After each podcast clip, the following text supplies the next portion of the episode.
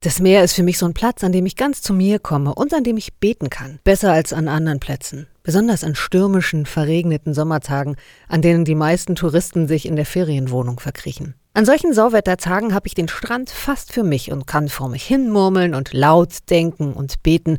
Und keiner ist da, der meint, ich hätte eine Meise. Ich liebe das Meer und den Sturm und die Möwen. Und ich glaube, Gott hört mein Gebet, selbst wenn es den Sturm nicht übertönt.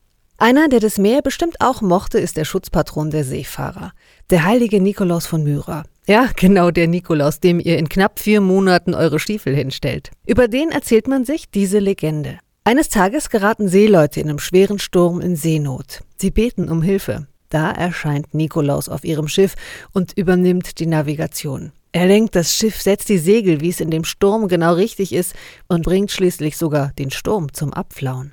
Sowas kenne ich auch vom Beten. Also nicht, dass der äußere Sturm nachlässt, aber der Sturm innen drin, der beruhigt sich, wenn ich Gott alles hinleg, hinknalle, hinwerfe, was mir so durch Herz, Hirn und Seele geht.